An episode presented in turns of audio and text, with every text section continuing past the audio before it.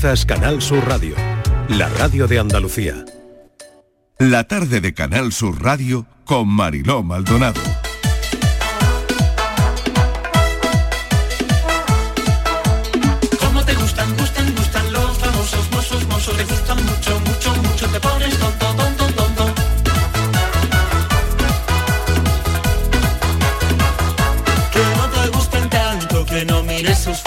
Que no te gusten tanto, que tampoco son pa' tanto. Que no te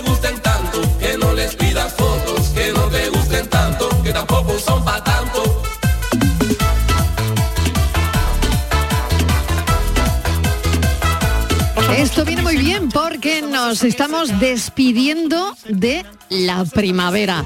Le queda una horita a la primavera y lo vamos a vivir en directo y lo vamos a retransmitir en directo ese cambio de primavera al verano. Es la última hora de la primavera.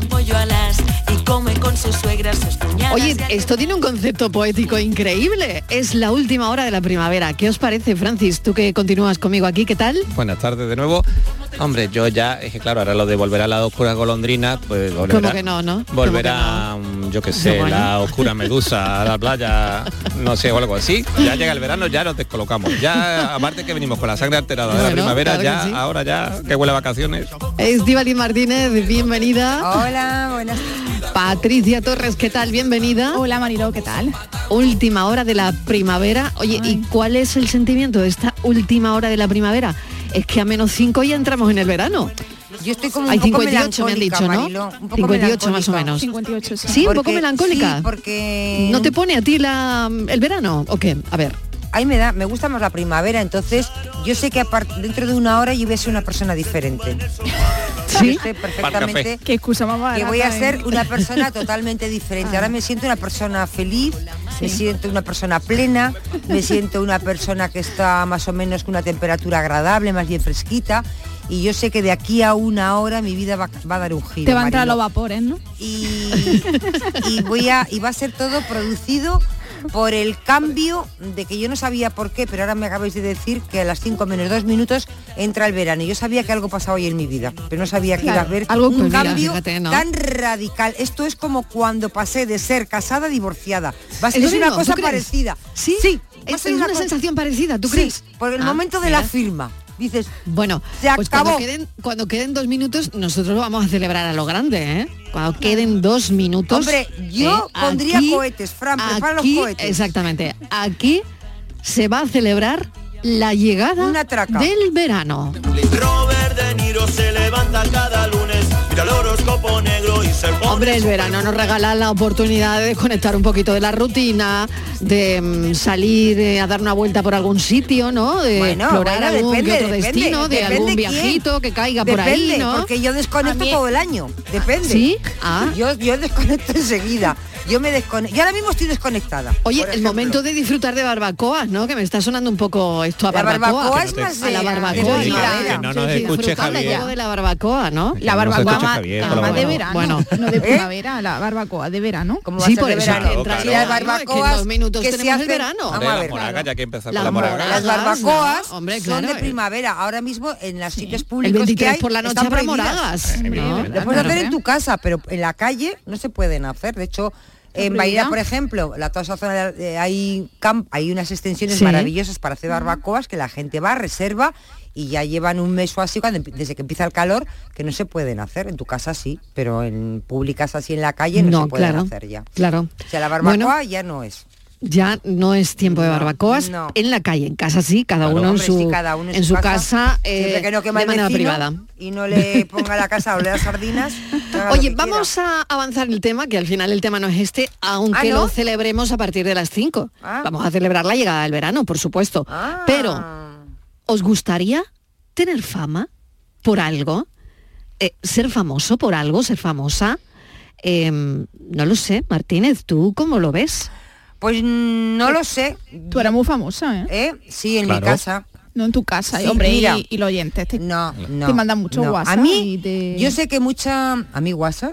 Sí. Claro, dedicado, te los. Dedicándote, claro. Bueno, Por favor. yo creo que hay muchas Claro, ¿cómo que no? personas. ¿Cómo que no eres creo- famosa, Hombre, Martínez? claro que sí. Yo creo, pues, pues no, porque eso se ve en la nómina. Pero si te salió Y mi nómina no es de famosa, perdona.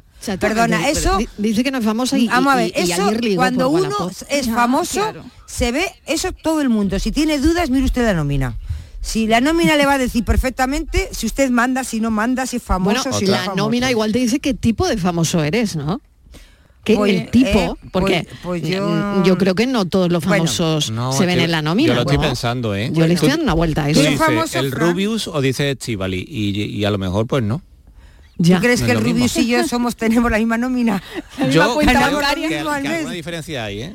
Bueno, Bueno, sí es verdad, Marilo, que muchas personas eh, desean tener una vida, quizá desde el desconocimiento, ¿no? De personajes famosos y sueñan con ser reconocidos mundialmente. Eh, pero yo creo, creo, ¿eh? que para ser famoso hay que desarrollar un talento. Aunque el talento este sea muy simple, o a mí nos parezca muy simple. Pero tiene- tienes que desarrollar un talento que te haga destacar sobre los demás. Por ejemplo, pues tienes que ser eh, buenísimo para ser pues un pianista, ¿no? O un violinista. Violinistas hay muchísimos, pero que sean famosos, poquitos, pues destacan. Por ejemplo, cantante. También, pues hay gente que dice, pues me gustaría ser famosa, pues como Shakira, ¿no? Pero sin Piqué. O con Piqué. Ya cada uno puede elegir. O con Hamilton O ahora. con Hamilton. No, ya con Hamilton no, ¿No? estaba. Ya ¿No, la- ya no el está? último era Alejandro Sanz. Ah. el último. Ah, Pero bueno. hoy ya vete a saber con quién, vete a saber con quién. Eh, por ejemplo, pues, pues otros que sueñan con ser actor, con debutar, con hacer una película en Hollywood, por ejemplo, Mariló. Otra con escribir, con recibir un premio, ¿no? Eh, otros, por ejemplo, pues dice, yo quiero ser personaje del corazón, pues eso, yo quiero que ser famosa porque me relacionan con Hamilton. A mí tampoco me importaría con Hamilton, ¿eh? que el muchacho está, está bien, está de buen ver. Y te tiene que dar unos paseos en coche maravillosos, Mariló. Otro Bueno. dice, pues yo por ejemplo quiero ser astronauta.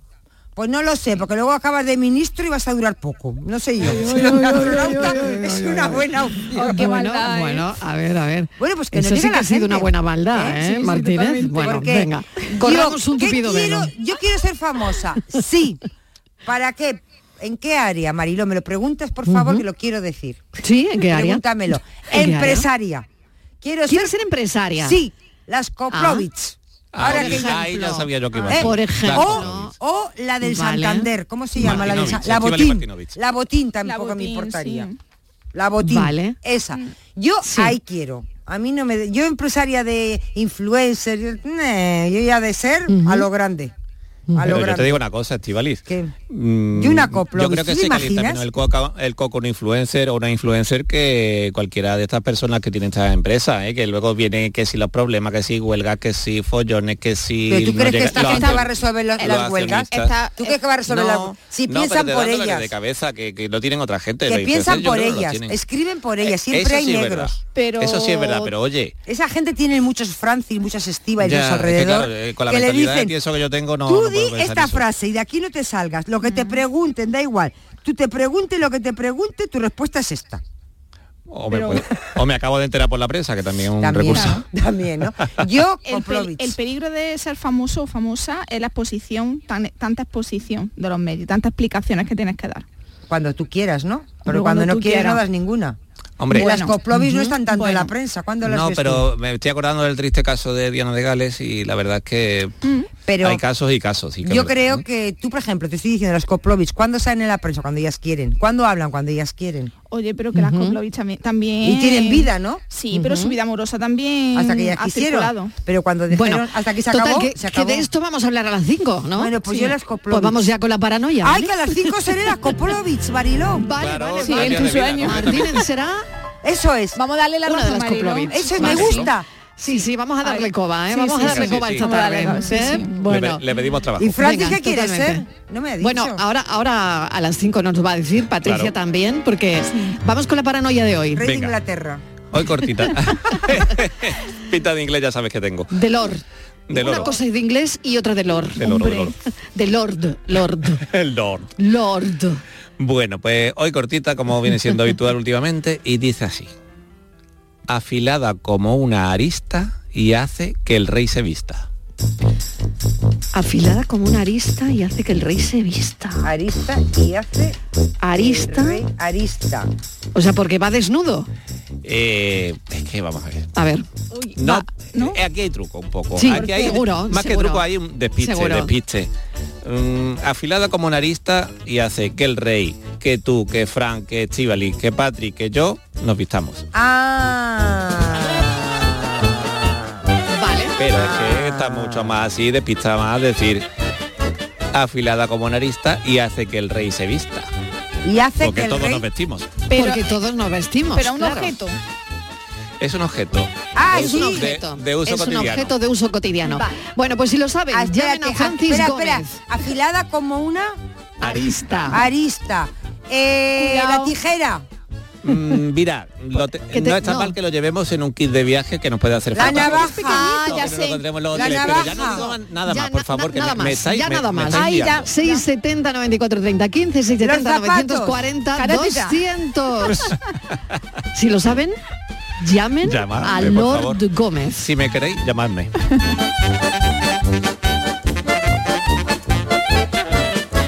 La paranoia de la tarde. Precios de locura en Rapimueble. Sofá Cheslón 249 euros. Dormitorio juvenil solo 389 euros. Aprovecha ofertas de locura y paga en 12 meses sin intereses. Rapimueble, líder en precios y calidad. Más de 200 tiendas en toda España y en rapimueble.com. FAECTA incorpora ahora a su base empresarial de cooperativas de trabajo también las cooperativas de consumo y de servicios. Ahora, más modelos de empresa, mejor reparto de oportunidades, más valores y mejores soluciones a los retos económicos y sociales. Ahora somos más cooperativas, somos más economía social. Con el apoyo de la Consejería de Empleo, Empresa y Trabajo Autónomo. El resumen de la jornada con la última hora del deporte, la economía y el análisis lo tienes en el Mirador de De Andalucía. lunes a viernes desde las 7 de la tarde con Natalia Barnés. Más Andalucía, más Canal Sur Radio. Canal Sur Sevilla. Queremos seguir dándole alas a tu negocio. Por eso, en Caja Rural del Sur trabajamos día a día para que tu negocio no tenga fronteras. Ponemos a tu disposición expertos en negocio internacional que te darán respuesta inmediata, siempre que lo necesites. Caja Rural del Sur. Formamos parte de ti. Los guerrilleros, tapicería y colchonería en Utrera, a precios de fábrica. Colchón de matrimonio de 27 centímetros de grosor, lechos independientes, refuerzo en zona lumbar, cara de verano e invierno, valorado en 689 euros, ahora 299 euros. Sí, sí, has escuchado bien, 299 euros. Y por un euro más televisor LED de 32 pulgadas de regalo. Estamos en Utrera, carretera Carmona número 15 en Utrera, Sevilla. Entregas en 48 horas. Estás estupenda. Gracias. Medicina estética en Clínica Doctor Ortiz. ¿Tu hermana y tu hermano también? Ellos cirugía plástica en Clínica Doctor Ortiz. ¿Y el pelo de tu marido? Ah, injertos capilares en Clínica Doctor Ortiz. Ahora en Clínica Doctor Ortiz ampliamos servicios. Ginecología general, funcional y oftalmología. Seguridad, confianza y satisfacción de nuestros clientes. Bienvenidos a Sacaba. Mil metros de electrodomésticos con primeras marcas. Grupos Whirlpool, Bosch y Electrolux. Frigoríficos, lavadoras, hornos, vitros. ¿Quieres más? Aires acondicionados, aspiradoras, pequeños electrodomésticos. Y financiamos en 12 o 20 meses sin intereses solo tú y Sacaba. Tu tienda de electrodomésticos en el Polígono Store en calle nivel 23. Ven a ver nuestra exposición y sus 25 años de experiencia. Sacaba. La tarde de Canal Sur Radio con Mariló Maldonado.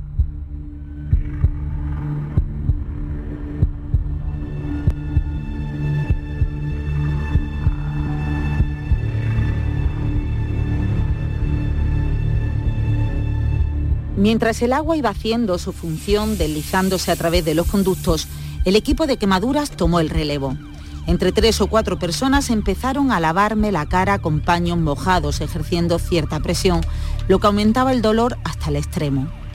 La sosa cáustica es un elemento alcalino, lo que significa que aunque limpies la superficie sobre la que cae, sigue penetrando y abriéndose camino y puede llegar a causar daño incluso meses después de haber estado en contacto con ella. Por eso, aunque me lavaran con agua, notaba como si me estuvieran lavando con fuego, ácido o directamente con más sosa. Una sensación que no le desearía ni a mi peor enemigo. Pasaron varias horas durante las cuales los sanitarios fueron combinando los tubos oculares automáticos con una limpieza manual. Vertiendo directamente el agua, o el suero, no estoy segura de qué era, sobre mis ojos. El exceso de líquido se derramaba por mis mejillas, mi cuello y mis orejas, convirtiendo la cama en un enorme e incómodo charco de agua. No podía evitarlo, tiritaba de frío. Llegó un momento en que las funciones básicas se manifestaron y encontré el aliento para formular cuatro palabras con las que esperaba quitarme algo de incomodidad de encima. Te duelen los ojos, sientes como se hinchan, toca remar.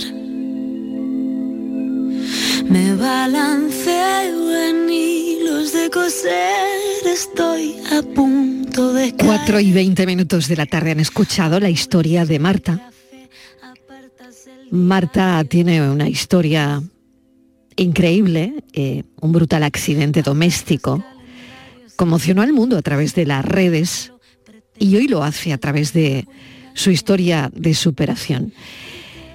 Ella estaba preparando un jabón artesanal porque le encanta la cosmética natural. Se quemó los ojos con sosa cáustica mientras preparaba ese jabón artesanal. Y a partir de ahí, a partir de ahí lo que nos va a contar, todo un reto personal, todo un relato que gira en torno a historias que nos pueden devolver mucha ilusión, mucha luz y también alegría. Bienvenida, Marta, gracias por acompañarnos. Un placer tenerte en el programa y charlar contigo. Muchísimas gracias por tenerme y gracias por esta preciosa introducción que me pone la carne de gallina de nuevo. Uf. Marta, me han dicho que tu abuela es de Málaga. Sí, bueno, reside en Málaga, pero en realidad es cordobesa. Ah, es cordobesa, sí. Pero bueno, que tiene raíces andaluzas, ¿no? Y Sí. bueno, y eso de alguna manera, pues también queríamos contárselo a los oyentes. Bueno, cuéntanos lo que tú quieras, pero eh, cuéntanos qué pasó exactamente mm, y, y cómo ha sido ese recorrido, ¿no? Eh, esa historia de superación, ¿no? ¿Cómo te has enfrentado al, al principio ese desafío de, mm, de perder la vista por un accidente doméstico? Sí, sí, pues lo primero, bueno, como tú bien contabas, yo era muy aficionada a hacer cosmética natural, me encantaba lo que era pues crear mis propios productos, mis propios champús, mis propias cremas. Y a día de hoy te diré que todavía no sé lo que falló, no sé cuál fue el, el fallo que ocurrió porque eh, era la segunda tanda de jabón que hacía aquel día, eh, ya había hecho muchas más con anterioridad. Y, y no sé, no, yo creo, creo que fue el, el bote de sosa cáustica que desprecinté para la segunda tanda de jabón. Al final pienso que es que estuvo en mal estado para que aquel mejunje explotara, ¿no? Pero igualmente, igualmente en todo este proceso al final no, no he querido tampoco rego- regocijarme en- en- y torturarme por lo que pasó, porque al final cuando te ocurre algo así solo te queda seguir remando y tirar hacia adelante porque tirar hacia atrás no, no tenemos una máquina del tiempo, ¿no? Entonces no tiene sentido a veces pensar en qué pudimos haber hecho, cómo lo podríamos haber cambiado, ¿no? Y, y bueno, la, la historia ha sido, ha sido de locura, ha sido surrealista, eh, por eso me sentí, me sentí obligada a escribir un libro porque es una cosa que no, no nos suele pasar todos los días, ¿no? Eh, tanto el tener el accidente viviendo en Estados Unidos, eh, como luego el recuperar la vista con un diagnóstico tan, tan crudo que me daban, ¿no? Así que bueno, ha sido un largo camino y te podría contar de todo, de todo. Así que dispara, dispara. Muy bien, Marta. Yo, bueno, en estas entrevistas mm, me gusta mucho es- escuchar, bueno, siempre, ¿no? Pero eh, claro, cuando una persona mm, lo ha pasado tan mal ¿no? y, y- y lo ha pasado tan, bueno, lo que estás contando, ¿no? De, hecho, el título del libro, Cuando perdí mis ojos marrones. Es que yo creo que el título dice mucho. Eh, ahora sé que has recuperado parte de, de la visión. Me imagino que hasta llegar aquí, pues lo que tú estás comentando, ¿no? Eh, un asunto nada simple, nada fácil y una adaptación, ¿no? Incluso neurológica, ¿no? Sí, total. Eh, bueno, lo del título del libro, para empezar, decidí ponerle este título porque suscita preguntas, ¿no? Ya, Eh, tú puedes cambiarte el color de pelo, puedes cambiarte el color de la piel, ¿no? Incluso, pues, eh, haciendo rayos UVA o, o no exponiéndote al sol, pero que se te cambien el color de los ojos, eso es algo que, que no sucede todos los días y, y- y crea un gran interrogante, ¿no? Y, y bueno, cuando esto ocurrió, pues tuve que, también yo creo, la gente me dice que, que, bueno, que soy muy fuerte, que soy muy resiliente, pero yo, creo que es algo que viene innato nuestro, ¿no? Ah, Un instinto de supervivencia muy del, del ser humano, ¿no? Muy intrínseco. Pero sí que es cierto que cuando todas las personas que hemos tenido un gran accidente así, algo grave, eh, todas mm, nos ha invadido como una especie de felicidad, eh, aunque hayamos perdido mucho, por el simple hecho de, ver que la vida nos ha dado una segunda oportunidad, ¿no? De decir, ostras, podría haberme muerto y, y no lo he hecho, sigo aquí viva, ¿no? Y, y bueno, ese fue pues el motor que, que me empujó a, a, pues empezar todo el primero el inicio en, en el mundo de la discapacidad, aprender a hacer todo de nuevo, luego el inicio en el mundo del tema médico, ¿no? Y bueno, ha- ha sido un ha sido un largo viaje, bueno, está siendo porque esto de los ojos va a ser de por vida.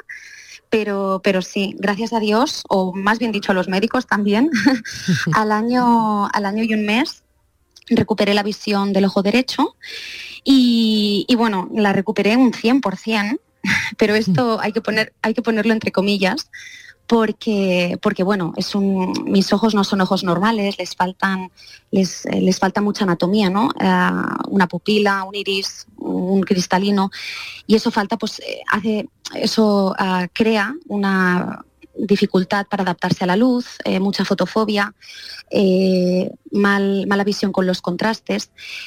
Pero, pero vaya, mm, de ser un ojo que en Estados Unidos me daban por perdido, en el que me, me dijeron que de ese ojo no volvería a ver, a recuperar la vista de nuevo, vamos, es que es como un sueño, es un sueño.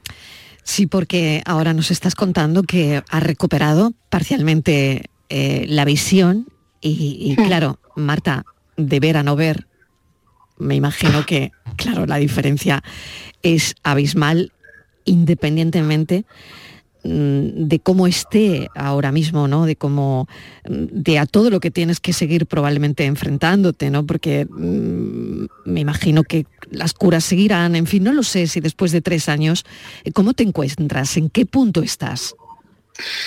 Pues, pues sí, efectivamente. A ver, mm, cuando tú no ves, todo es mucho más difícil, ¿no? Cuando tienes una discapacidad, eh, por algo se llama discapacidad, ¿no?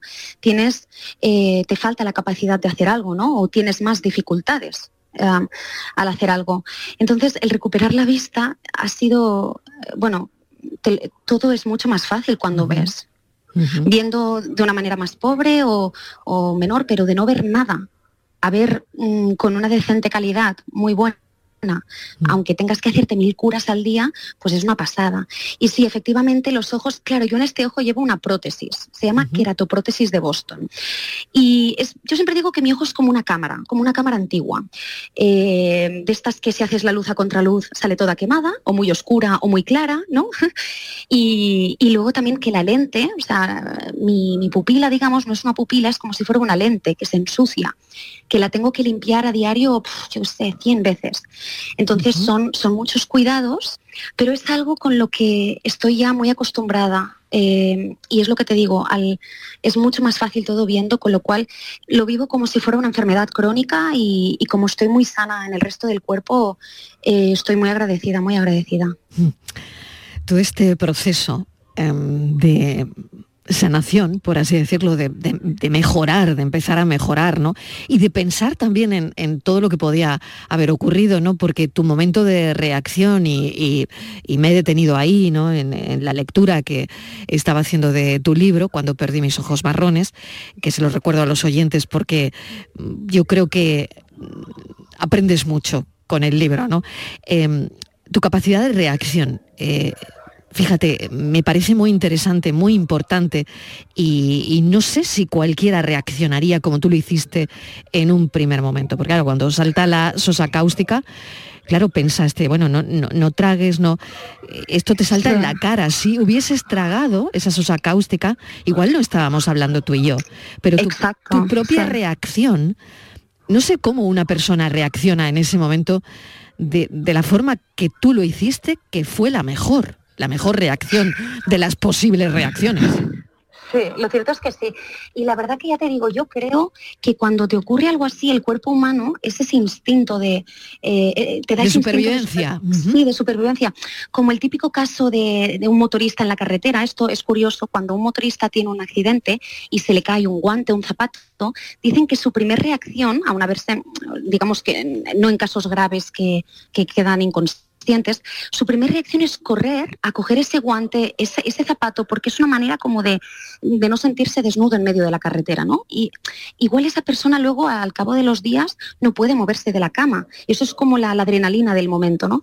Y como bien tú, como bien tú dices, eh, podría haber ingerido, me podría haber quedado con secuelas respiratorias de por vida o incluso haberme muerto de una intoxicación. que, mm, por eso estuve, por eso estuve en la UCI tantos días y, y, y por eso ese agradecimiento al día siguiente, ¿no? Decir, vale, mm, estoy ciega, me arde la cara que podrías freír un huevo frito ahora mismo, pero estoy viva, es que tengo otra oportunidad. Y eso es, entonces yo creo que esa fuerza que me sucedió a mí, mm, la- todos la, la tenemos eh, dentro de nosotros. Mm, Marta, y luego psicológicamente, ¿no? Me imagino que la familia ha debido jugar un, un papel fundamental eh, en todo esto. Eh, al principio eh, estabas en Seattle, no, tenías a la familia cerca, por lo tanto, eh, plena pandemia además, esto era como un, puf, un, un añadido, ¿no? Pero eh, no sé, psicológicamente, esa sensación, ¿no? No sé si de shock postraumático que tiene una persona cuando ha sentido un momento de su vida, ha sentido peligrar su vida y además es que ha sido de forma agonizante. O sea, es que es terrible, como tú decías, ver como si la cara te arde, como si se te derrite la cara por la sosa cáustica, ¿no? Creo que es una sensación agonizante de, de- cómo recuperas eso. No tienes pesadillas no sé cómo sé que eh, el, el cerebro la fortaleza de algunas personas son pues lo que tú has comentado resiliente no pero uf, no sé. No sé si has Sí, necesitado mucha ayuda también por ese lado no Sí, por supuesto, por supuesto, porque yo creo que todos necesitamos ayuda psicológica en algún momento porque Sin duda. no nos, ens- en- no nos enseñan en el colegio ¿no? a lidiar con, nuestras, eh, con nuestros sentimientos, con nuestros problemas, eh, pero especialmente en una situación así tan drástica, claro que necesité ayuda. Ah, pero de entrada es curioso porque experimenté, experimenté un- una cosa curiosa, que es que el cuerpo te va dando las sensaciones ah, como si fueran cuentagotas. ¿no? Eh, no puedes asumir todo lo que te ha pasado el primer día, porque si no te volverías loca. Claro, yo la primera, la sensación inicial, ya te digo, fue de euforia, de estoy viva.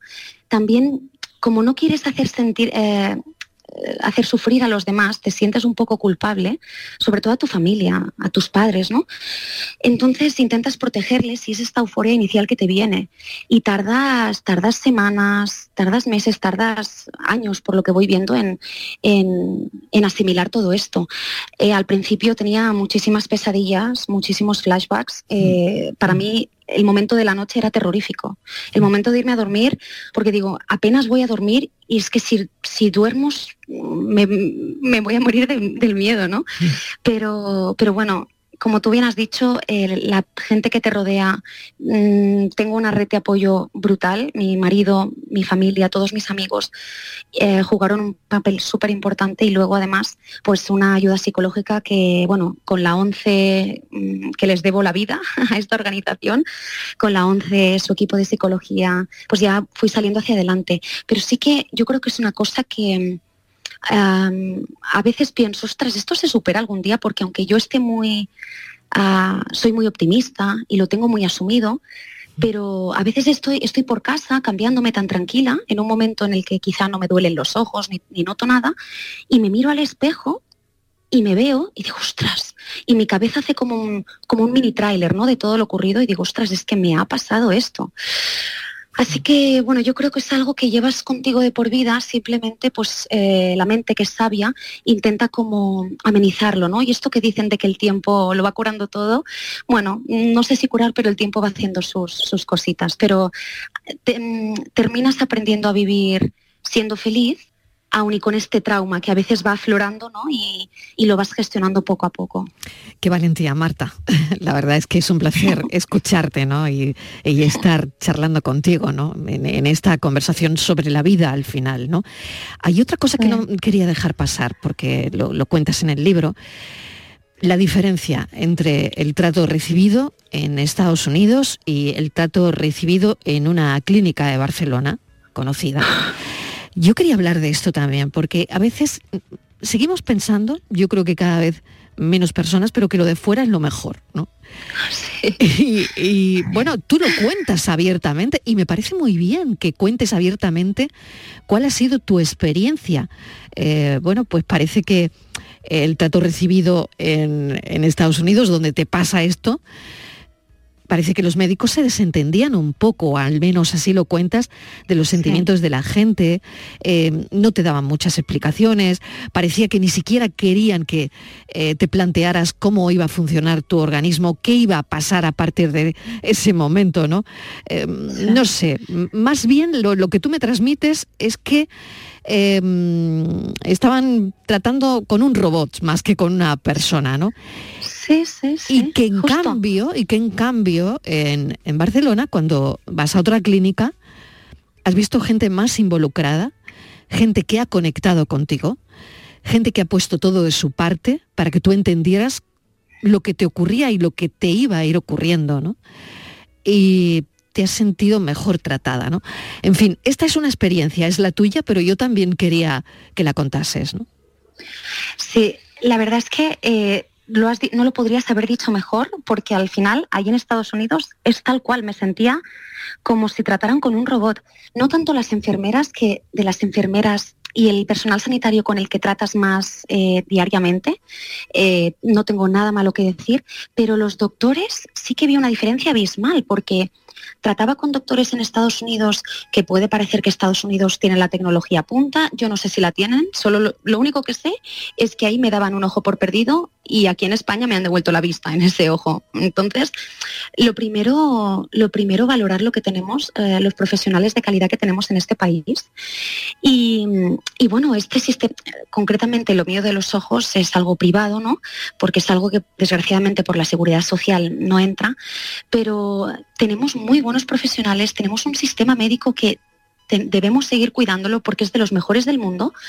Y, y sobre todo es eso, que cuando yo les preguntaba, ellos querían que yo entendiera. Si en algún momento me, yo les seguía preguntando, ellos me decían quizá alguna cosa más dura de, más dura de, escuchar, y yo pues digo, "Em, ponte que me derrumbaba y me ponía a llorar, ¿no? Pues ellos venían, ostras, yo me he abrazado con mis médicos, ellos me preguntan cómo estás, incluso escribiéndome si me hacían una operación en diciembre, en días de Navidad, que la clínica estaba bajo mínimos, escribiéndome, ¿no? Marta, pásanos fotos de los ojos, ¿cómo estás? ¿Cómo tal? O sea, un trato eh, más más allá de lo humano, ¿no?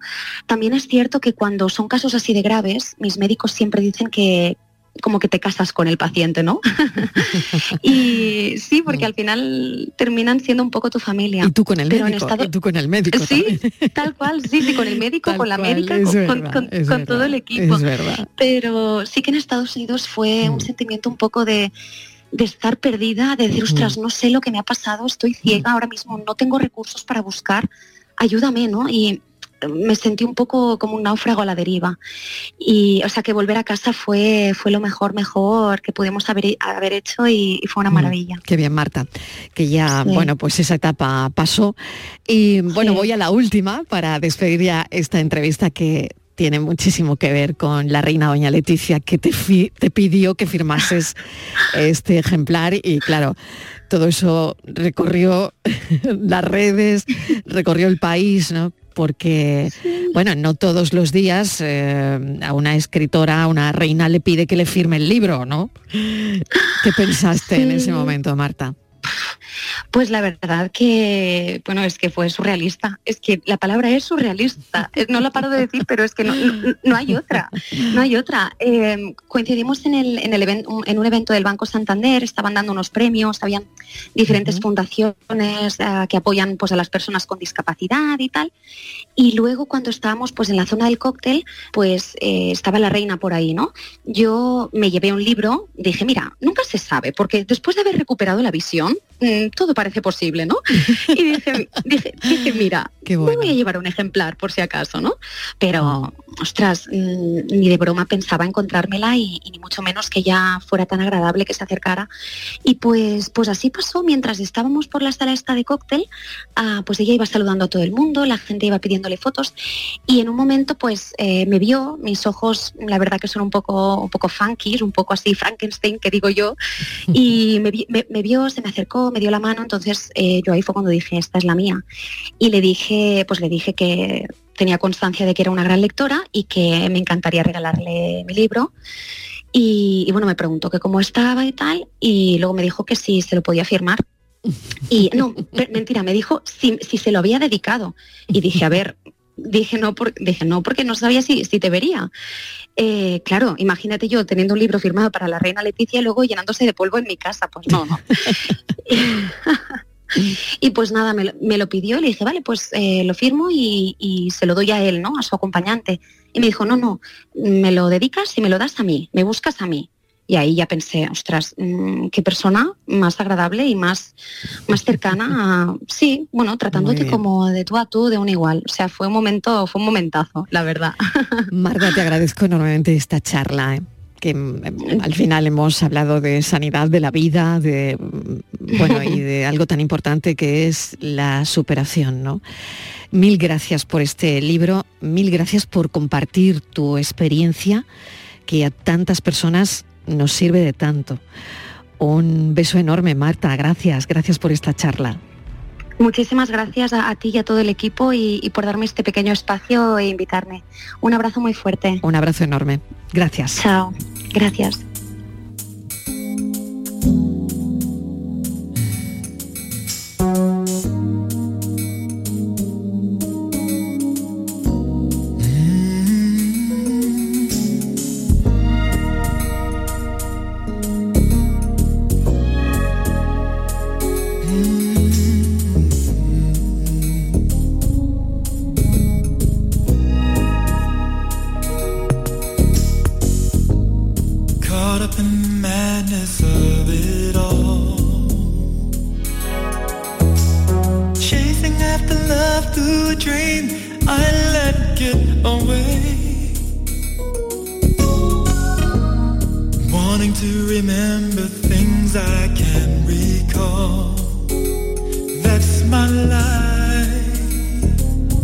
From day to day.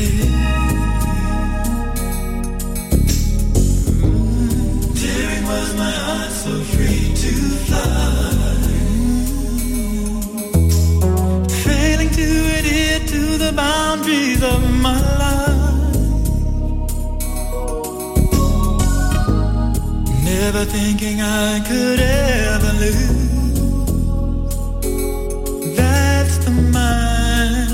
La tarde de Canal Sur Radio Con Mariló Maldonado. También en nuestra app y en canalsur.es.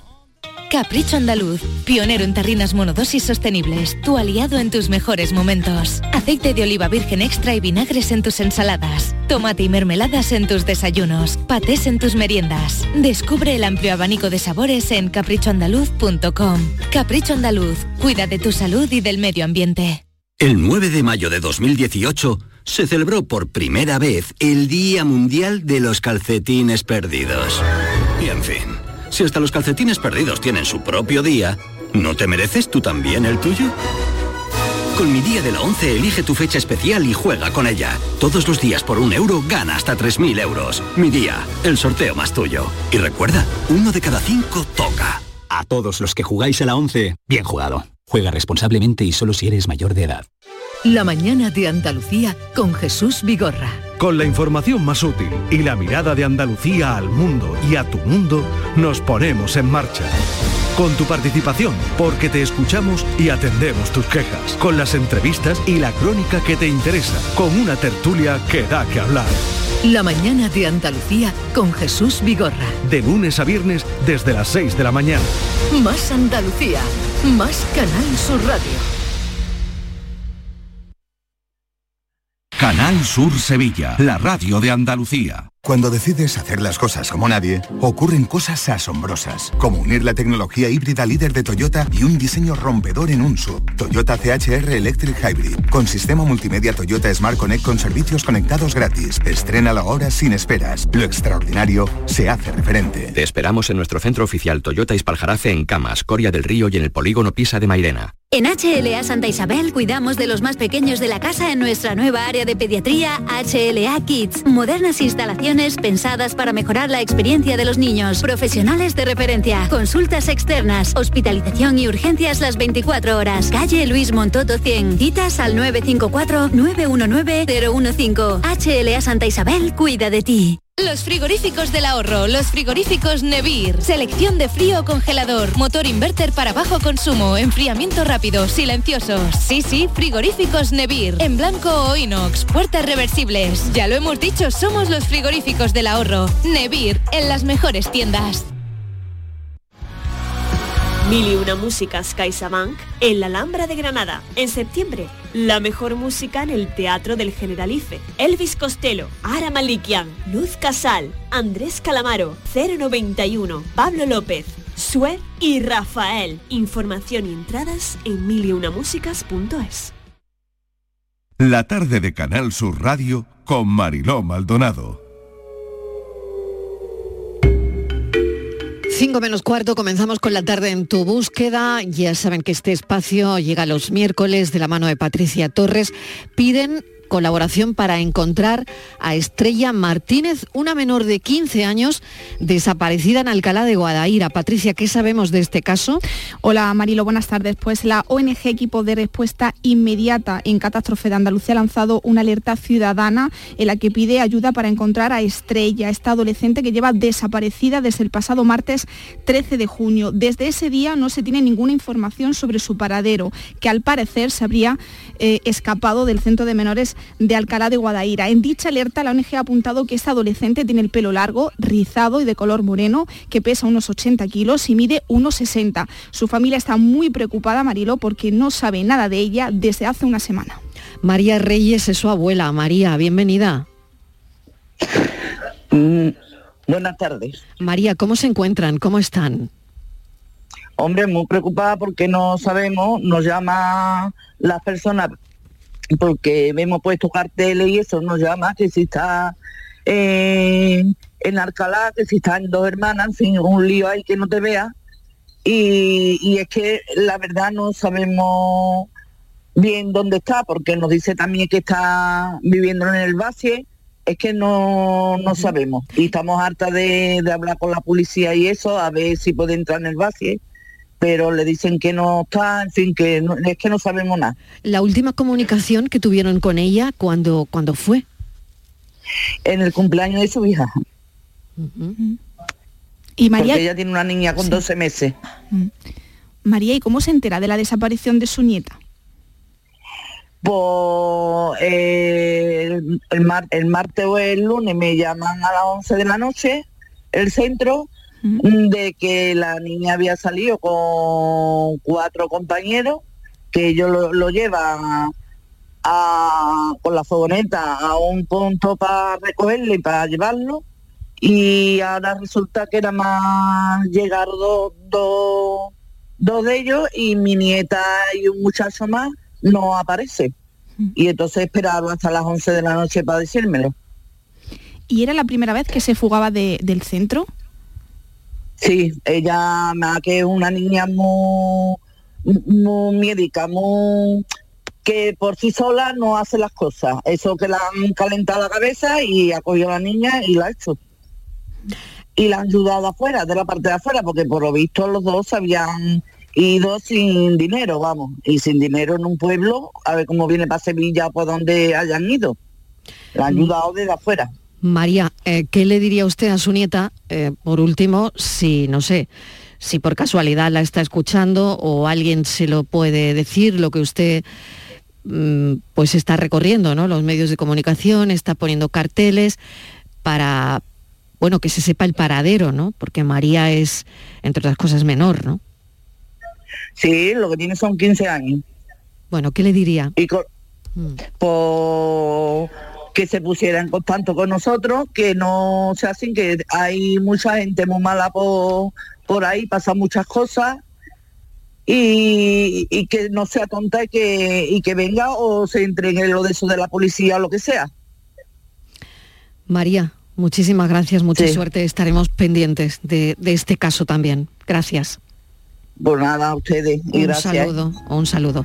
Igualmente, adiós. Bueno, pues tremendo este caso y tremenda la preocupación de la familia de esta menor Estrella Martínez, 15 años, que desaparece del centro de menores. Parece que con otra persona todo apunta, todo apunta a eso, con otro menor, ¿no, Patricia? Sí, con otro menor que se desconoce todavía quién es y que están investigando la policía, Marilo.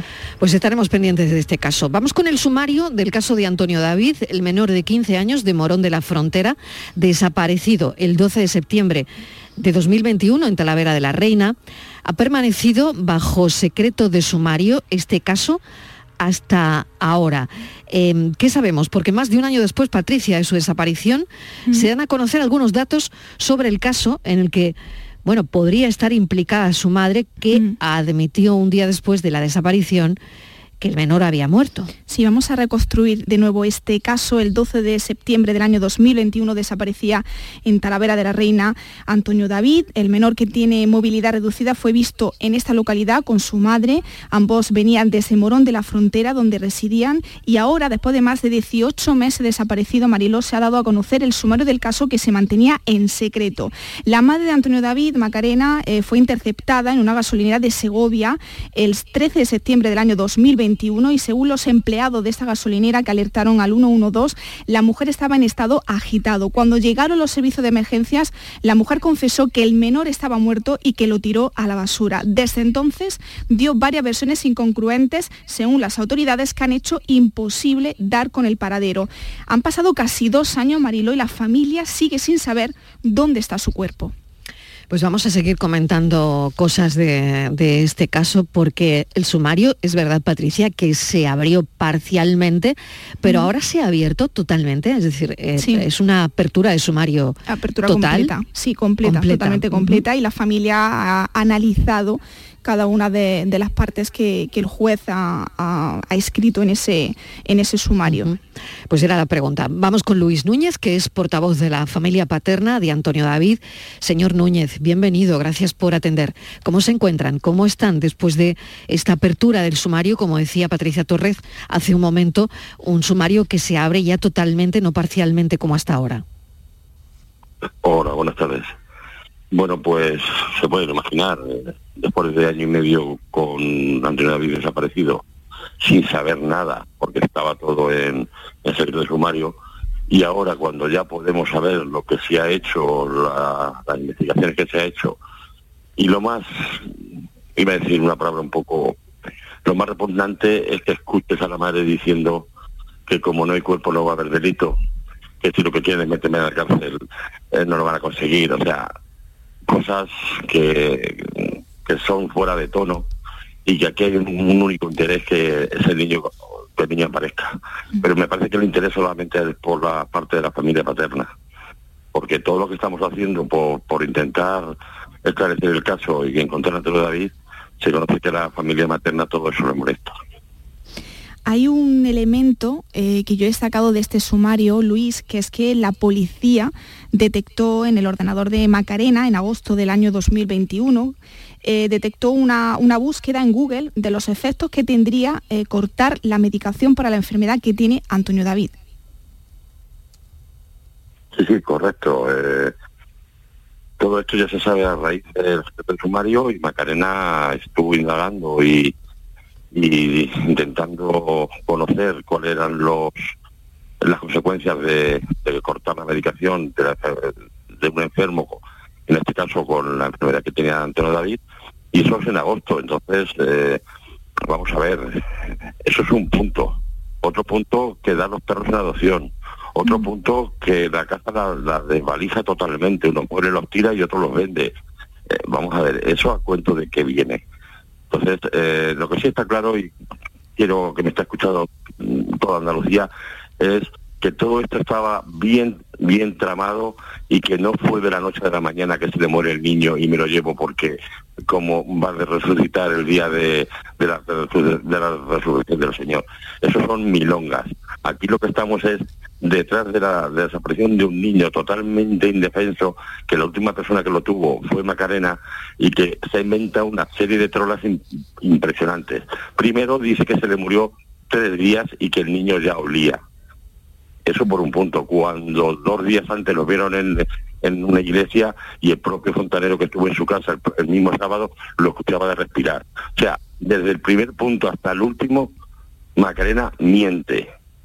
Y miente porque quiere, me imagino, salvaguardar un poco pues su persona, ¿no? Pero lo que sí está claro que no dice la verdad nunca, porque se contradice unas cosas con otras. Primero, desde que lo que lo mató y que luego no lo mató. Sabemos perfectamente que ella no mató al niño. Lo que sí sabemos perfectamente es que lo dejó morir, porque más de una persona le dijo, Macarena, vamos, te, acompañamos al centro de salud para llevar al niño porque el niño no está bien y, y negó esa ayuda. O sea, no le interesó llevarlo. Luego dice que pues se lo van a quitar. Pero vamos a ver, si tanto como quería su niño, si era su amigo, como ha declarado en, en, en televisión, en entrevistas que le han hecho, era su amigo y lo dejó morir. Quizás si lo hubiera llevado a un centro médico, Antonio está vivo. Presunción de inocencia ante todo, ¿no? Porque, bueno, se acaba de abrir ese secreto de sumario. Eh, señor Núñez, ¿a partir de ahora qué? Porque, claro, hay, mm, están leyendo cosas, el padre está leyendo, estáis analizando ese sumario. Em, ¿Hay alguna acción legal más que han decidido tomar? En fin, no lo sé. ¿A partir de ahora qué? Bueno, pues a partir de ahora el, abo- el abogado tendrá que estudiar por dónde poder hacer una acusación, porque claro, efectivamente, ella lo sabe muy bien, no hay cuerpo, no hay delito.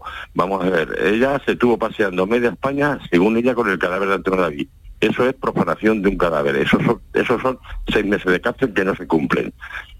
Por otro lado, se le puede acusar también de... mm,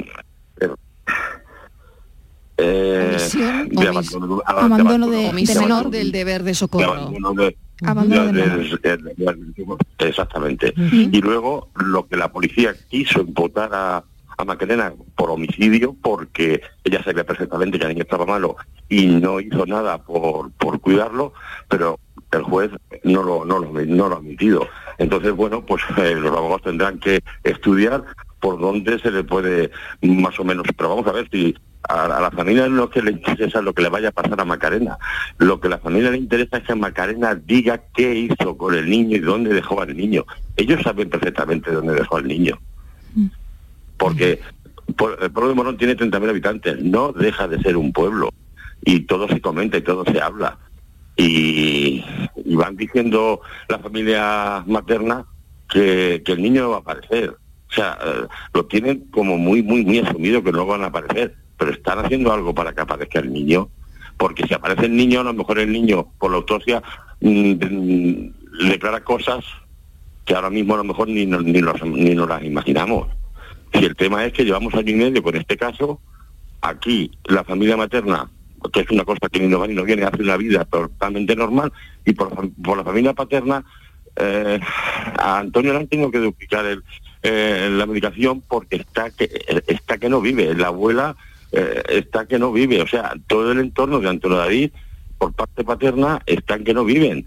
Y resulta que ahora lees el sumario y, lees todo lo, todo lo que ha dicho Macarena y es que te quedas, te quedas de hielo.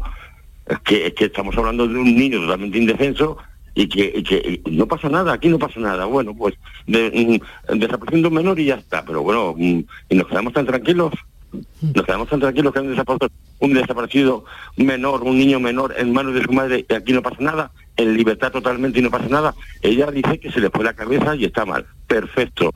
Yo, como portador de la, de la familia, asumo que está mal de la cabeza y tal. Pues si una persona está mal de la cabeza, no tiene que estar en la calle, tiene que estar en un psiquiátrico. No, eso lo debe valorar, claro, lo debe valorar un- un- una pericia, Bueno, una pericial claro, psicológica o psiquiátrica. Sí, o- sí, sí, claro, claro. Si lo pueden valorar, pero, pero, pero un momento, si lo pueden valorar. Pero aquí lo que pasa es que hay una ausencia de un menor ya año y medio. ¿Eso quién lo valora? Ya. Luis Núñez, le agradecemos enormemente que nos haya atendido. Eh, desde luego el caso es tremendo. Se ha abierto el sumario y a partir de aquí veremos y veremos también cuál va a ser vuestra forma de proceder a partir de este momento. Señor Núñez, muchísimas gracias, mucha suerte. Muchísimas gracias. Gracias, Luis. Bueno, pues qué caso tan tremendo, Patricia. Sí, un Y- caso que vamos a seguir muy muy pendiente, Muy Marilo. de cerca, y muy de antes cerca. de, de despedirme, bueno, Sí. eh, como hoy el último eh, día de esta sección, de esta temporada, agradecer a todas las familias que han pasado por esta sección, por ser tan generosos y por compartir con nosotras eh, sus casos. Y también a ti, Marilo, por apostar por, por esta sección otro año más, que ya van cuatro años. Nadie mejor que, que tú para tratar este tipo de contenidos con esa calidez humana que transmite a la familia de desaparecidos. Así que en nombre de ellos, gracias Marilo. Me emocionan mucho tus palabras, Patricia, eh, que te agradezco de, de corazón. Y sobre todo si hacemos esto es porque por las familias, por ellos, ¿no? Por ello. Mil gracias por una temporada más, Patricia Torres. Y ahora seguimos a las 5 de la tarde. Hasta ahora, Nos beso. tomamos un café, no lo olviden. Gracias, un saludo. A ti un beso. Estamos ya en verano. Acabamos de pasar de la primavera a verano. Es ya verano y van a ser las 5 de la tarde.